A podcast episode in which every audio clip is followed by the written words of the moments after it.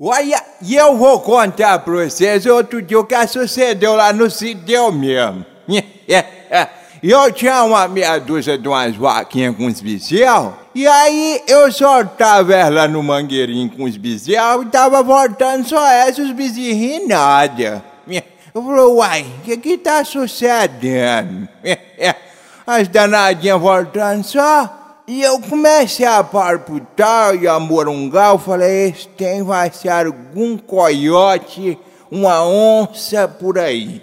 Aí eu passei a mão na cartucheirinha que eu tenho proveira boa, uma embornalinha com as muniçãozinha, e disse lá pro mangueirinho que eu tinha no fundo das terras. Rapaz, quando ia vai daqui, acolá, no meio de umas pedreiras, eu escorreguei, tá funhei num buraco, moço. Quando eu tava funhei num buraco, que é o assunto, o ninho da onça, cinco gatinhos, e tudo ao redor deu. Eu falei, meu pai do céu, e agora?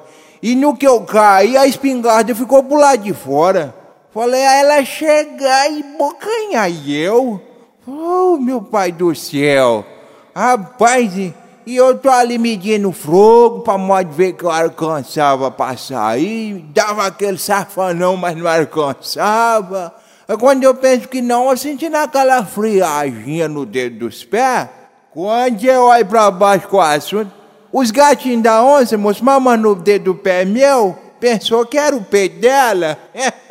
Tô te falando com você, Uh, rapaz, e eu comecei a fazer assim, assim, daquele safanão, para ver que largava, parece que estava mesmo, era agunhando de fome. E quando eu penso que não, a bitela ponta lá, amor. Só que em vez dela chegar e entrar, ela chegou e sentou e ficou começando a balançar aquele cabo dela. Falei, ainda bem, e eu agora como é que faz? Eu vou sair pro cabo dela. Aí eu fui tomando fogo, fogo, coragem, e fui cacinha, cacinha. Aí eu dei um pulo, quando eu grudei no cabo dela, moço do céu, ela deu um safanão, rasgado, rapaz. E eu caí pra fora desse buraco uns 30 metros.